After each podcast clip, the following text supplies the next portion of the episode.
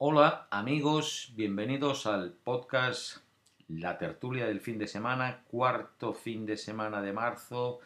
Cumplimos tres meses. De milagro, ¿eh?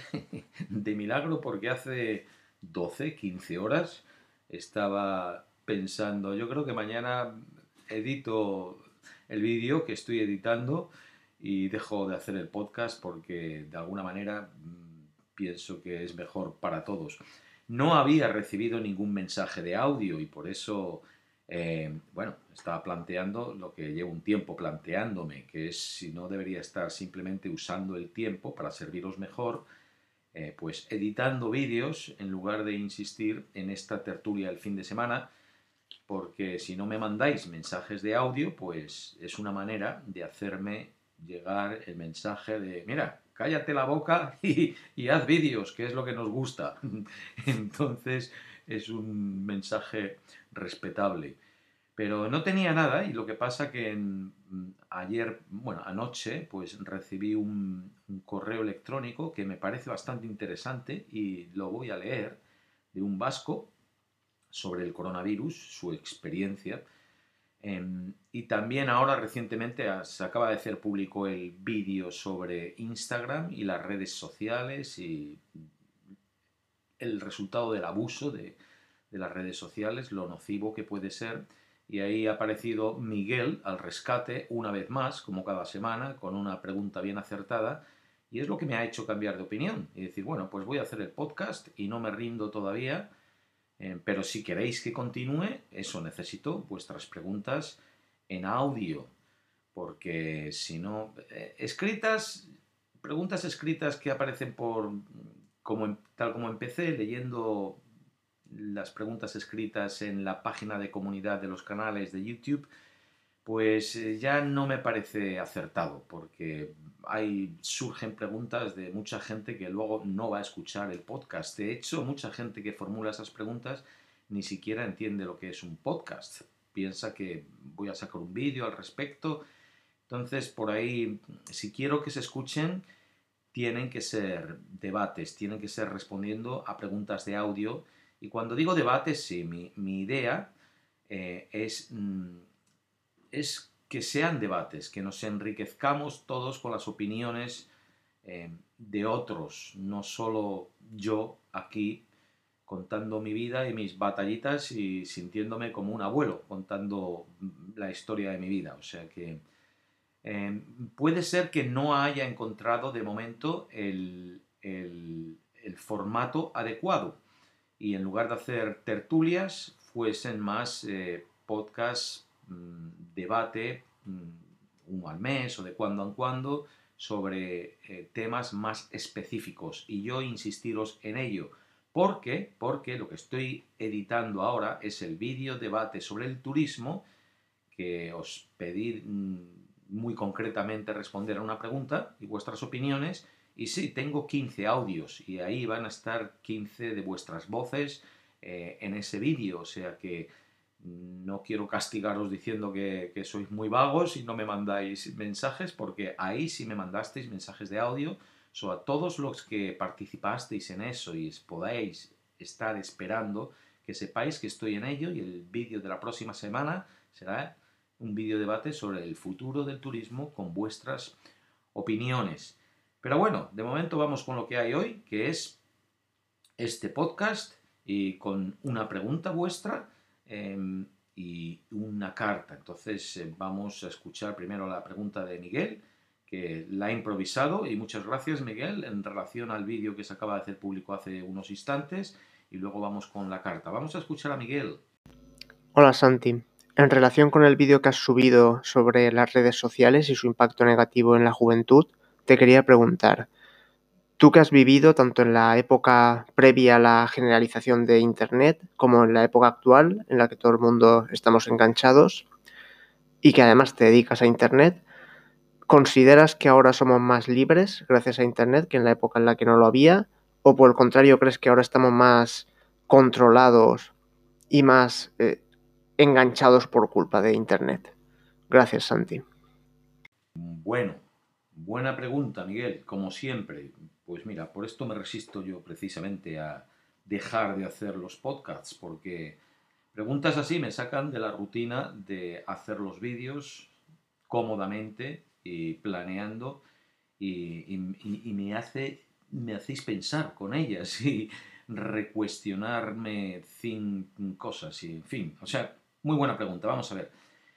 ¿Nos hace más libres o somos más controlados y estamos más enganchados? Estamos más enganchados al Internet. Eso, eso indudablemente.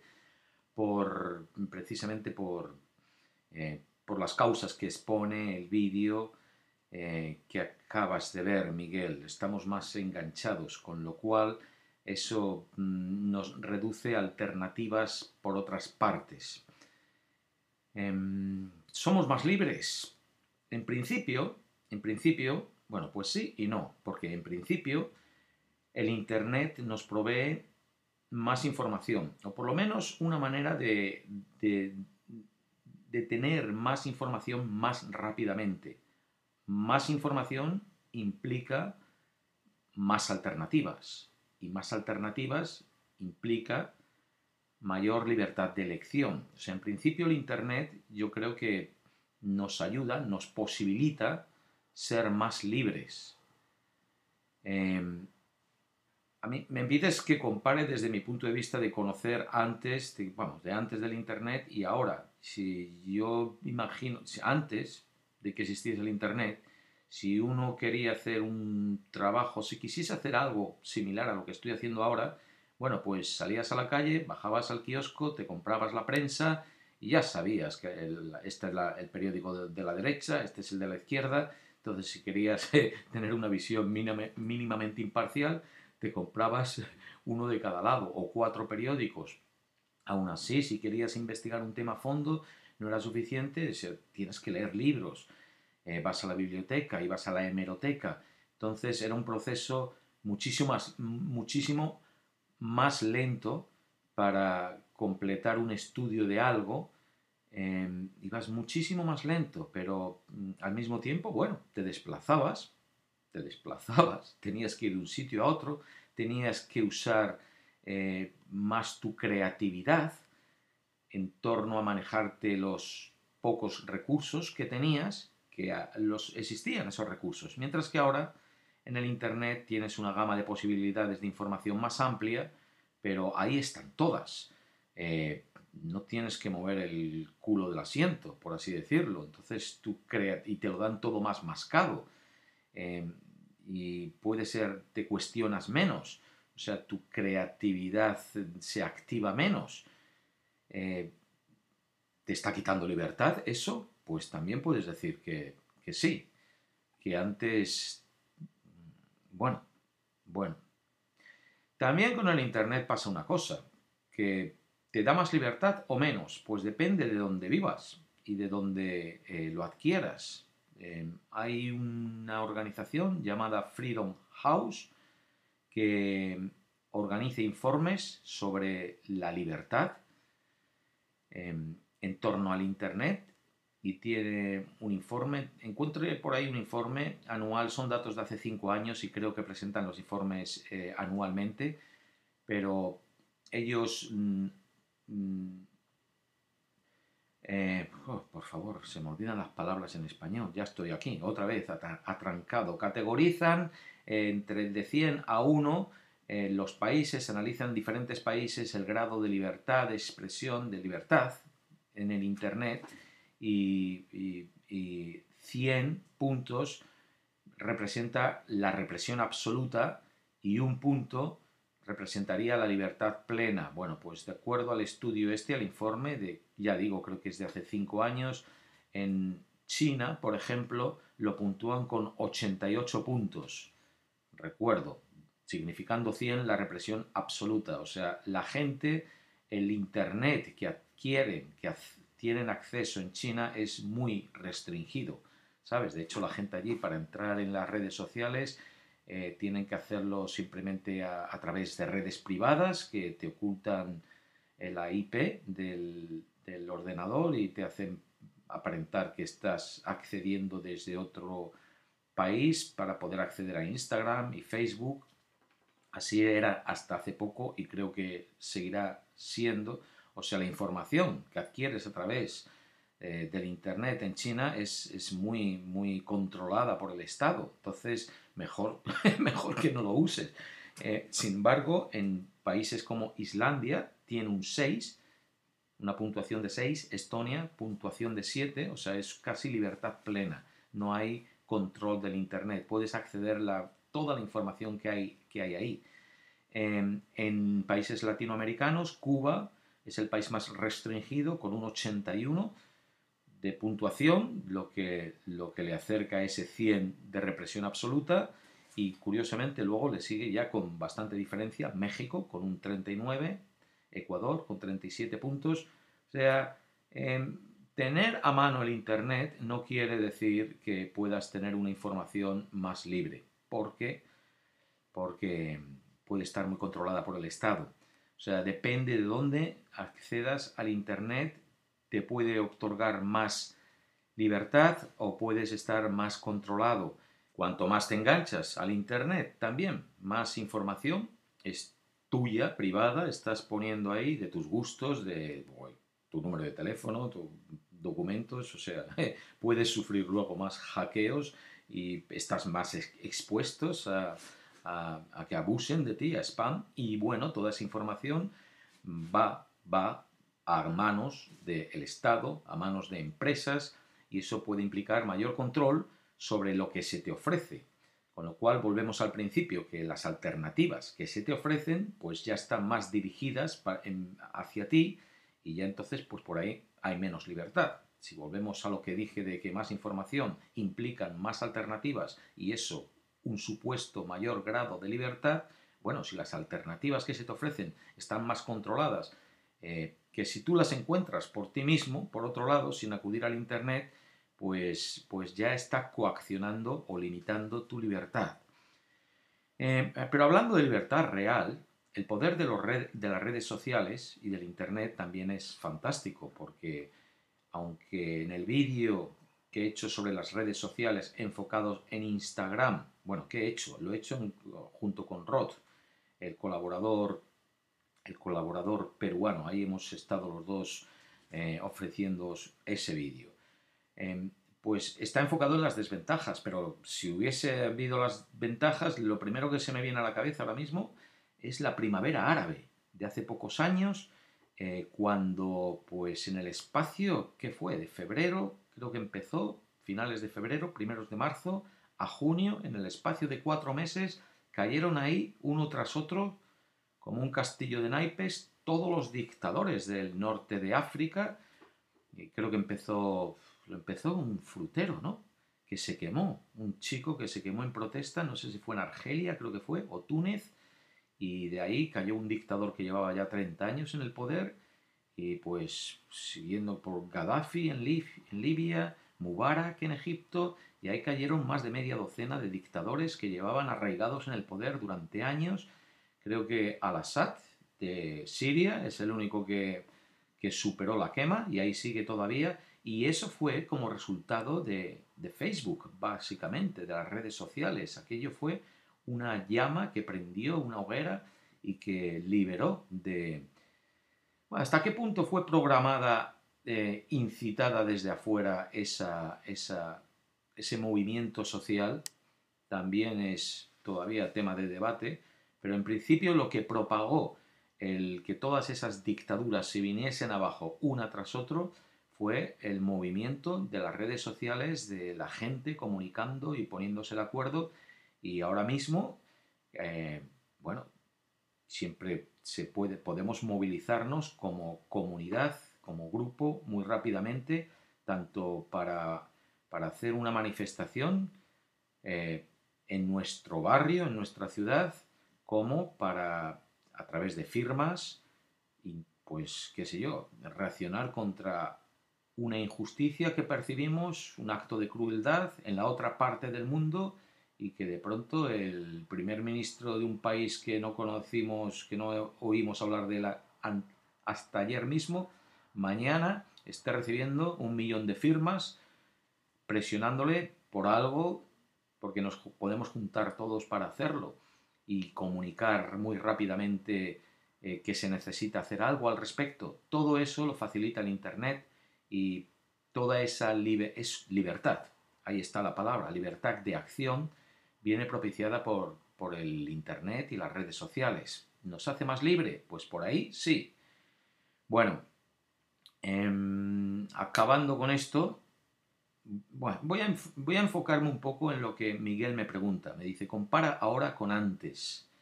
Ahora con antes. Yo recuerdo, sí, ya soy muy, soy muy mayor, pero recuerdo desde cuando hacíamos chistes porque no nos creíamos que un teléfono se pudiese meter en el bolsillo. Y decía, acabamos de ver un teléfono en el bolsillo. Y hacíamos chistes como el bolsillo era una cosa pues para llevar el pañuelo donde te sonabas los mocos. ¿Cómo ibas a meter ahí un teléfono y sacarlo y ponértelo en la boca, hablar con él? Eh, o sea, hablo, digo, que sí, que yo estoy aquí desde ti, cuando los ordenadores no existían y nos comunicábamos a base de, de la máquina de escribir, ¿sabes? Que yo por ahí todavía la tenía hasta no hace mucho. Bueno, em, me recuerdo, por ejemplo, em, algo que es muy normal ahora, como me impactó, ya serían, tampoco hace tanto, como 15 años, 20 años, salir por ahí Em, ya vivía en Australia, ir a, España y digo, bueno, voy a salir una noche de juerga a ver cómo está el patio. Y bueno, el patio siempre está llenísimo de gente en un fin de semana y recuerdo estar allí en, pues ni en una terraza fuera de un bar, toda la gente bebiendo fuera y había un grupo de amigos, pues nada, todos con un vaso en la mano y con el teléfono móvil en la otra chequeando. Y había, no sé, ocho o nueve personas y ni, ni estaban mirando y estaban todos pues fuera como cuando te sales para poder charlar, porque adentro está muy lleno, está la música a tope, hay mucho ruido, pero en lugar de estar charlando, pues estar todos mirando el teléfono móvil. Eso es una cosa muy, muy normal ahora, pero recuerdo en ese momento cómo me impactó, diciendo, wow, ¿esto qué es? ¿Qué mayor soy yo? yo o ya. Eh, porque en principio los fines de semana se sale pues para estar con los amigos y, y ellos estaban juntos, pero ya no, no necesitaban hablar, estaban ahí con el teléfono móvil, en fin. Bueno, pues em, claro, nos engancha, nos engancha, nos quita eso libertad. Bueno, a lo mejor, vamos a ver, no quiero apartarme del tema. A mí en mi caso, el tener, me ha cambiado la vida. Lo que hago ahora, lo que estoy haciendo ahora mismo, este podcast, y editar un vídeo en cuanto acabe del podcast, me ha cambiado la vida. Yo, em, a lo mejor, si hubiese venido el Internet hace 25 años yo no hubiese emigrado a Australia. A lo mejor estaba allí ya conociendo mundo, mm, mientras que a mí en el, sin el Internet, en su momento, yo quería conocer mundo, quería, o sea, la oportunidad de venir a Australia, a lo mejor, si el Internet hubiese estado entonces, no hubiese venido. Creo que a lo mejor igual. Tengo que repetir a lo mejor. Creo que a lo peor, em, no creo que a lo mejor, joder, cómo me dio. Igual, porque yo quería vivir en el campo. Entonces creo que esa fue la razón que me trajo aquí. Pero muchos de los viajes que hizo, por ejemplo, a mí en el 94 me surgió un trabajo, la oportunidad, un trabajo bien pagado de ir a vivir un año en Japón. Y yo en el momento pensé, bueno, esto es una oportunidad nunca, única, ¿cómo voy a conocer yo Japón? Si el Internet hubiese estado ahí y yo hubiese estado empapado de la cultura japonesa, a lo mejor no hubiese hecho eso. Si el Internet ya estaba aquí en el 2004, pero si yo hubiese estado más conectado al Internet eh, y haciendo la vida creativa de vídeos en YouTube, que entonces, bueno, empezaba, mm, no hubiese acudido cuando ocurrió el tsunami de las navidades de 2004, no hubiese acudido durante seis meses a trabajar en las Maldivas como voluntario con una organización eh, del gobierno australiano porque no me hubiese visto afectado tanto como me vi por estas imágenes delante de la televisión y llorando y diciendo tengo que ir a hacer algo. Lo hice. Entonces, si me pasa algo similar ahora, lo puedo hacer desde el Internet.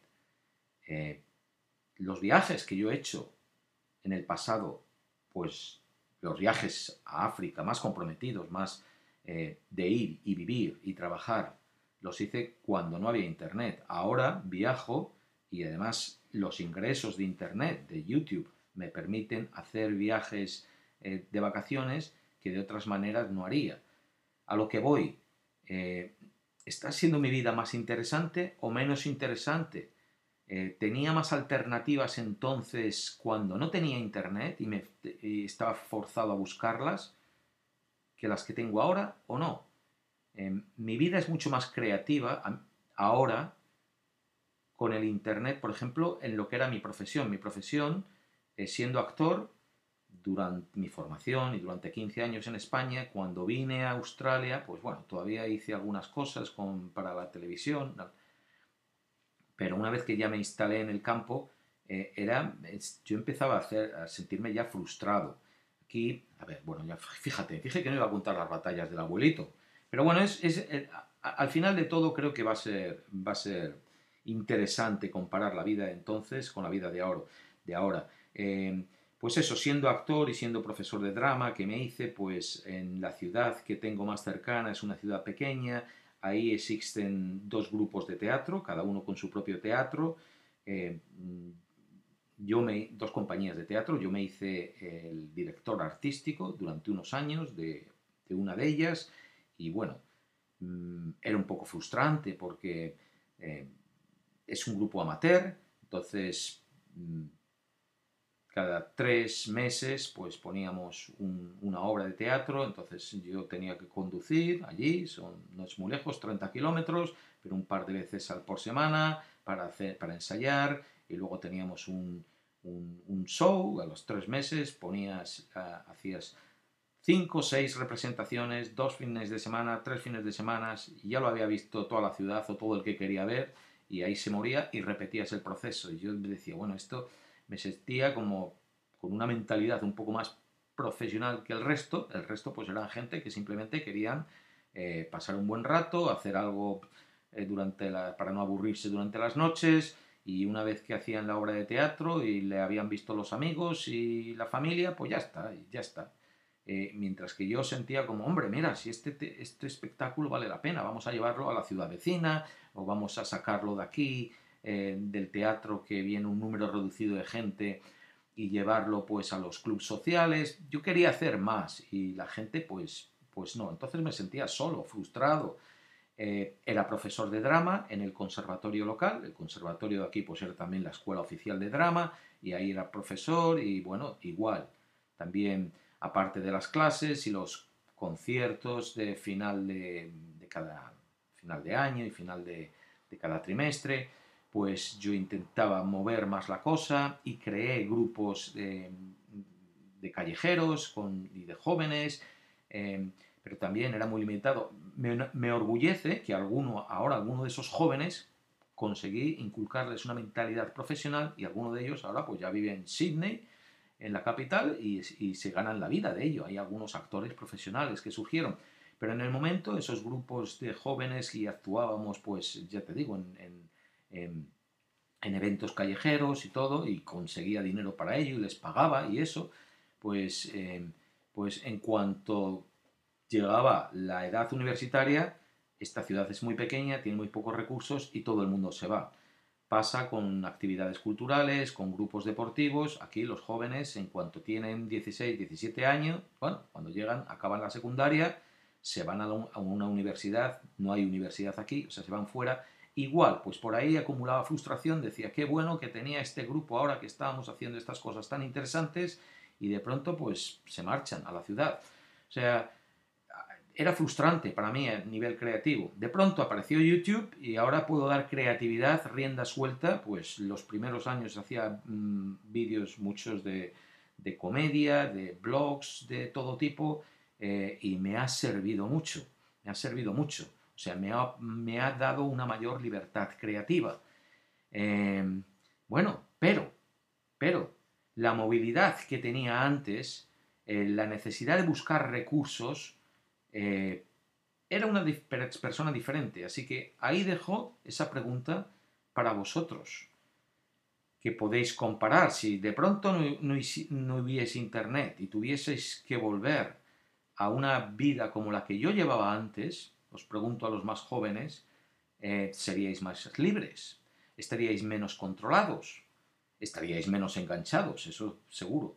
Entonces, mi pregunta final para vosotros sería, y para ti, Miguel, que me has hecho la pregunta, si el, el Internet te hace más sedentario, te vuelve más perezoso, limita tu creatividad en el sentido de que tienes que buscar menos recursos para dar rienda suelta a tu vida y para ser feliz, eh, si reduce tu vida en ese sentido, si reduce tu vida social, también, como hemos visto en el último vídeo, que no tienes que salir a buscar a la gente, quedar en la calle, quedar en las terrazas, eh, moverte, irte en, un metro para, visitar a fulanito, sino que lo tienes irte a, buscar a tu novia. Yo tuve, una novia durante cinco años que vivía en otra ciudad, entonces, eh, sí, bueno, ¿te hace más libre entonces el Internet? ¿Te hace más libre o te, restringe? Eh, es una pregunta muy acertada la que has hecho. Y ahora, vale, vamos con el correo. No sé por qué seguía llamándole carta, porque las cartas ya ni se escriben ni existen. No sé qué voy a hacer con toda la colección de sellos que tengo ahí, que empecé cuando era niño, esa era mi... Em, ¿Alguien quiere comprar una colección de sellos desde el año que nací, nuevos? se me están echando a perder. Voy, voy con el correo que recibí anoche y del que tenéis que culpar también eh, que haya podcast hoy. Dice así, lo titula Virus, Ignorancia y Reflexión. Hola, Santi. Llevo dos años siguiéndote en YouTube. Casualmente comencé a tener un interés creciente gracias a uno de tus vídeos de la serie Los lugares más horribles. Fue en Shanghái, Tailandia, en el 2018. Llevo demasiados años pisando ese país y con todo lo bueno y no tan bueno que puede tener como cualquier otro país del mundo, este mismo año, y hace solamente un mes, fui una vez más a disfrutar del llamado, hasta hace relativamente pocos años, Reino de Siam. Fui a disfrutar una vez del llamado hasta hace relativamente pocos años, Reino de Siam. Pongo en relieve este comentario porque en estos dos últimos años he ido forjando muchas reflexiones donde se han mezclado de una forma involuntaria tanto los contenidos de muchos de tus vídeos como mi dilatada experiencia en países del sudeste asiático. En principio, y poniéndome en tus zapatos, estoy seguro de que... Perdonad un momento.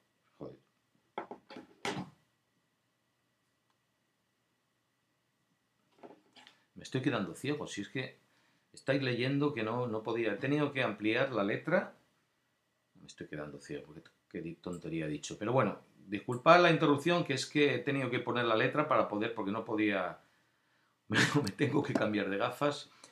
Ah, en principio, y poniéndome en tus zapatos, estoy seguro que no sabrás por dónde van los tiros con mi mensaje, pero te voy a desgranar, a modo anecdótico y desde un punto de vista siempre abierto a ser discutible, la falta de aprendizaje que tenemos en un continente como, Europa y más concretamente en España, país donde vivo desde que mis padres me quisieron dar la vida. Llegué a Bangkok el día 16 de febrero con mi mujer a pasar tres semanas de vacaciones, aunque previamente informados por medios oficiales tailandeses sobre la situación del país con el COVID-19, con cierta incertidumbre y prudencia ya que era uno de los países en el extrarradio de China que empezó a sufrir los primeros efectos y contagiados del virus. Nada más aterrizar en el aeropuerto internacional, la reacción fue inmediata. El 99% de las personas que estaban en el aeropuerto, desde personal hasta pasajeros, pasando por camareros de restauración y trabajadores de sucursales bancarias de cambio de divisas, llevaban mascarillas. Nosotros salimos del avión con las mascarillas puestas, por lógica precaución premeditada. Todo fue bien, incluso hasta la llegada al hotel en la capital. A medida que pasaban los días e íbamos desplazándonos por diferentes regiones del país, nos informábamos diariamente de la expansión del virus a nivel global por la prensa española en Internet. A comienzos de la primera semana de marzo ya éramos conocedores de que el gobierno tailandés tenía absolutamente controlado el contagio y las cifras se estancaron en un muerto y, si mal no recuerdo, 14 contagiados. También supimos por otros medios de comunicación locales que desde que llegamos a Tailandia, el gobierno de Chan Ocha había enviado de manera radical a todo ser viviente con pasaporte chino, japonés y surcoreano de regreso a sus lugares de origen, cancelando sus visados. Esa medida hizo contener eficazmente los contagios de la población thai. Al mismo tiempo que nos percatábamos, al mismo tiempo que nos percatamos que la presencia de occidentales, occidentales quedó reducida a cifras de turismo residual. Acabando las vacaciones, allá por la tercera y última semana, y habiendo pasado unas vacaciones relajadas, sin sobresaltos, y muchísimo menos masificadas que otros años, llegó la tormenta vírica italiana. Ahí empezamos a analizar desde la mesa del bar de nuestro hotel las probabilidades que España pudiera tener por proximidad geográfica principalmente, así como otros factores y variables que pudiesen entrar en la ecuación vírica de contagio. En la víspera de nuestro vuelo de regreso ya estábamos con la misma incertidumbre revivida a nuestra llegada a Bangkok, pero esta vez la teníamos en casa, tímidamente, pero la teníamos. Mientras cabalgaba el virus por todos los rincones del país de la Pasta y la Fontana di Trevi, nosotros pasábamos tres controles rigurosos por parte de la policía turística, personal médico y personal de seguridad privada para embarcar en el Airbus de la compañía qatarí que nos llevaría a Barcelona con un transfer en Doha, capital del país árabe. Y es a partir de aquí donde comenzamos a ir intuyendo claramente las enormes deficiencias que, comentándolas mi mujer y yo con cierto sarcasmo en la aeronave antes de despegar, nos íbamos a encontrar a la llegada del aeropuerto catalán. Controles exhaustivos en la salida de Tailandia. Controles menos severos en Qatar. Y tatachán. Llegamos a España a las 8.25 horas, un día 10 de marzo, en una terminal 1, con un montón de gente sin mascarilla, sin gel hidroalcohólico y, por qué no decirlo, con una ignorancia y desinformación brutal sobre lo que se venía encima un par de las esencias que nos caracteriza como sociedad, la ignorancia y la falta de criterio para todo. Era una predicción realizada desde Bangkok y acertamos sin haber compartido ninguna charla con el señor Nostradamus ni con una medium siquiera, lo juro. Finalmente, y durante la primera semana en casa, empezó el desconcierto social, la paranoia que desembocó en una absurda estampida de paquetes de papel higiénico en manos de compradores compulsivos en los supermercados y seguidamente las medidas restrictivas del gobierno que cuando quiso coger las riendas del problema, el caballo ya estaba comiendo coronavirus como pienso alimenticio desde hace muchos días, quizá demasiados. Ah, esperar, que tengo que bajar para abajo, acabo de bajar para abajo y he perdido esto. Después de la primera semana en casa, como decíamos, nos enteramos que Tailandia estaba perdiendo una cantidad ingente de dólares diariamente en ingresos por turismo, cantidades inimaginables, una sociedad diezmada en recursos en detrimento de la gran fuente de ingresos del Estado, el turismo, pero protegidos con todos los protocolos y normas establecidas. Con todo esto, mi cerebro me genera preguntas casi existenciales en este mundo que vivimos lleno de paradojas, contradicciones y, permíteme el término, la estupidez de la especie humana.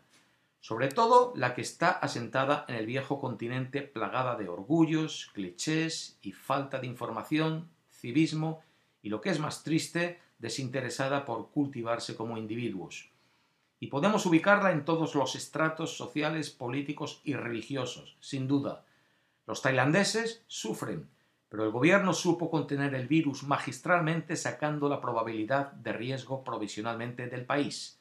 En esto, España concretamente, con nuestra lectura de los derechos constitucionales que creemos que nos amparan y con la batuta mágica de unos dirigentes políticos que nos invitan a vivir en los bares después de cada jornada laboral, hablando como ilustre, que nos invitan a vivir en los bares después de cada jornada laboral hablando como ilustres catedráticos universitarios, en eso Spain is different. Ha llegado el coronavirus y aunque confío plenamente en la ciencia, va a acampar a sus anchas un poco más de lo estimado por nuestra falta de previsión elevada a la máxima potencia, tiempo al tiempo. Somos patéticamente predecibles en muchas cosas y la gran suerte de visitar culturas diferentes hace ampliar la visión que tenemos del mundo y hacer, consciente o inconscientemente, comparaciones con nuestro propio punto de referencia, nuestro país de origen. Para bien y para mal sé lo que digo, y no es una opinión destructiva ni agorera de mi país. Soy consciente del enorme potencial que tiene España y las grandes virtudes que posee. Pero en cuanto aparece un problema de cualquier envergadura, acostumbramos a comernos los hachazos, acostumbramos a comernos los hachazos y tomar decisiones para solucionar las cosas después. Somos así. Para finalizar, permíteme confesarte dos cosas. La primera que te cuento todo esto porque si no, reviento y segundo, no soy un tipo de dorar píldoras a nadie, pero no puedo negar tu ingente potencial como comunicador, divulgador y apabullante cultura. Y me da igual la plataforma en la que estés. Hay personas que tienen contenidos extremadamente interesantes y dirigidos a todo tipo de personas. Santi, jamás dudes de tus, que tus contenidos también los visualizan personas como un perfil, con un perfil como el mío, curiosos de aprender, de escuchar detenidamente y lo que me parece esencial de dejar siempre una invitación colectiva e individual a la reflexión. Enriqueces al ser humano del siglo XXI con tu esfuerzo, te estaré, desde la, humilde, desde la misma humildad que he aprendido de ti, agradecido eternamente. Para cualquier idea o conclusión que quieras sacar de mi experiencia personal y desees compartirla con este servidor, estaré encantado de leerla sentado en mi sofá. Cuídate y gracias por leer esta misiva. Fuerza y adelante. Un saludo y no voy a decir su nombre, mm, firma un vasco en Barcelona. Gracias por compartir esto con todos nosotros. Agradezco mucho este cumplido final que me has hecho. Em, son los ánimos como estos los que me ayudan a continuar. Eh, pero bueno, cuando me mandéis los mensajes personales eh, de audio, ah, no incluyáis esto, porque en realidad como me está pasando con, los audios que estoy editando del vídeo del turismo, eh, vuestros cumplidos los dejo fuera, porque si no parece una adulación innecesaria y para el público en general lo que quieren escuchar es directamente vuestra opinión o vuestra pregunta. Entonces, eh, lo he leído porque he leído el correo entero de este compañero vasco en Barcelona, que también se lo he hecho saber de inmediato, bueno, le he pedido autorización para leer su carta, me la ha concedido y le he hecho saber de inmediato que, que nada, que mensajes de audio, porque claro, os estáis aprovechando, cabrones. Perdonad, que pongo mi correo privado para que me mandéis los mensajes de audio y, claro, me, todos queréis contactar no, no sé, no, no, soy el padre de todos. Agradezco de verdad eh, las historias tan interesantes que me contáis como esto, pero si me pongo a responder correos personales, entonces ni vídeos, ni audios, ni podcast, ni leches, ¿sabes? O sea que eh, quiero hacer podcast de debate. Entonces, para debatir, lo mejor es que te respondieses a esto mismo. En lugar de responder yo, ya en el podcast de la semana pasada, eh, no recuerdo ahora mismo el, nombre de la persona que, puso, eh, cuyo mensaje de audio puse, era Erika y había, creo que era Juan Manuel. Y decía, quiero que respondéis, quiero saber la opinión de otros, de gente de países más pequeños, etc. Nadie ha respondido a él. Bueno, pues aquí os dejo también la opinión de este vasco en Barcelona para ver qué, os parece a vosotros.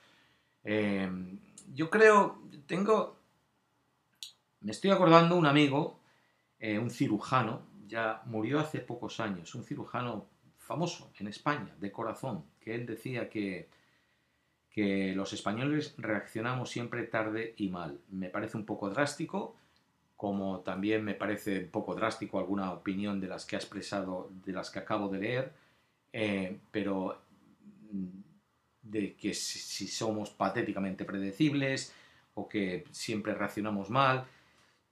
Em, sí, solemos reaccionar tarde y, y estoy en un 90% de lo que acabo de leer, yo también estoy de acuerdo.